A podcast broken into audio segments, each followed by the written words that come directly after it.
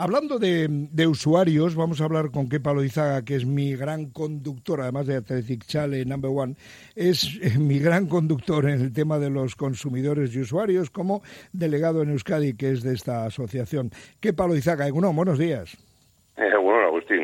Bueno, vamos a ver, vamos a ver, porque lo de Ryanair me tiene loco, no a mí, le tiene loco a cientos y cientos de personas que se ven tirados en los aeropuertos. Pero bueno, ¿qué pasa con este O'Leary, con el irlandés este? Cada día la montaparda. ¿Cuál es el problema? Sí.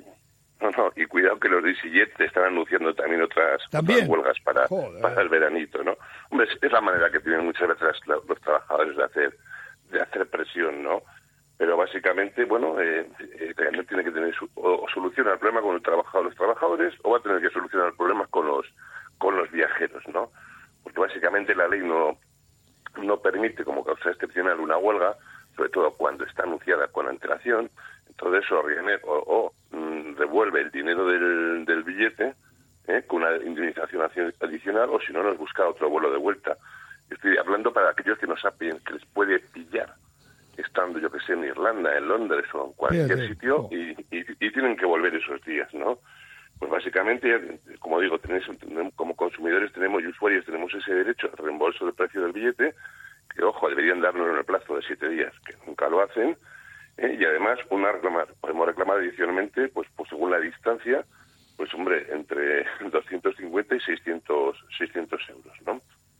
Entonces tenemos que tener cuidado. Pues hay que decirlo, no, no, claro, hay que, hay que exigir que se cumplan nuestros derechos también. Por cierto, y cambiando de argumento, bueno, si lo hiciéramos con las entidades bancarias, las entidades de crédito, esto sería un escándalo. Cada vez más intereses y menos atención. Es como tengas que ir a ventanilla, ya puedes tomarte un orfidal o alguna cosa así, un lexatín y tal, porque tienes que armarte de paciencia. ¡Qué barbaridad! O un, carajillo. bueno, bueno, mira, o un carajillo. Oye, por cierto, habéis, eh, se puede decir más alto, pero no más claro, la OCU ha denunciado a seis empresas, Pastas Gallo, Danone, Pescanova, Colacao, Tulipán y Campo Frío, por la llamada reduflación ante competencia.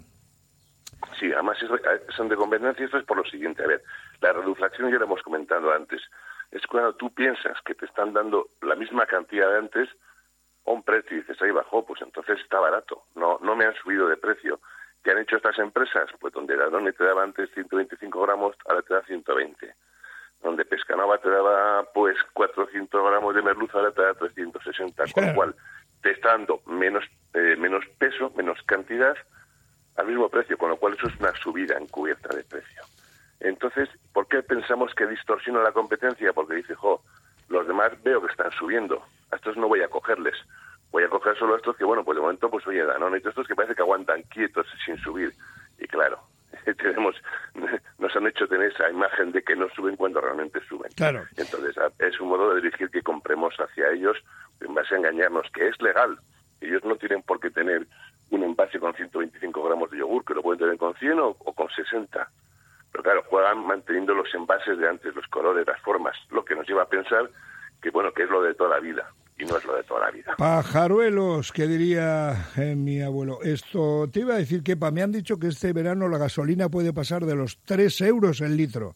Eh, ¿Habéis recibido algo? ¿Tenéis algún conocimiento del tema? Porque tampoco me pues extrañaría, sinceramente. Bueno, vamos a partir de que, todos los veranos sube. No hay, verano que la gasolina no, suba, ¿no?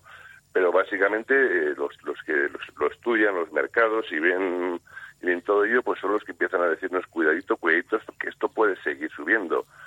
Problemas porque, que había, pues básicamente, pues que solo hay muy poco refino, hay muy poca gasolina refinada, porque como no se puede comprar a Rusia, pues evidentemente pues o lo, refinamos nosotros y solo hay tres solo hay tres empresas que refinan en España. Son Repsol, Celsa y BP con lo cual entre que la OPEP no ha soltado todavía todo el petróleo que iba a soltar y no hay refinado, pues lo poco que hay, pues por desgracia se paga, se paga excesivamente caro.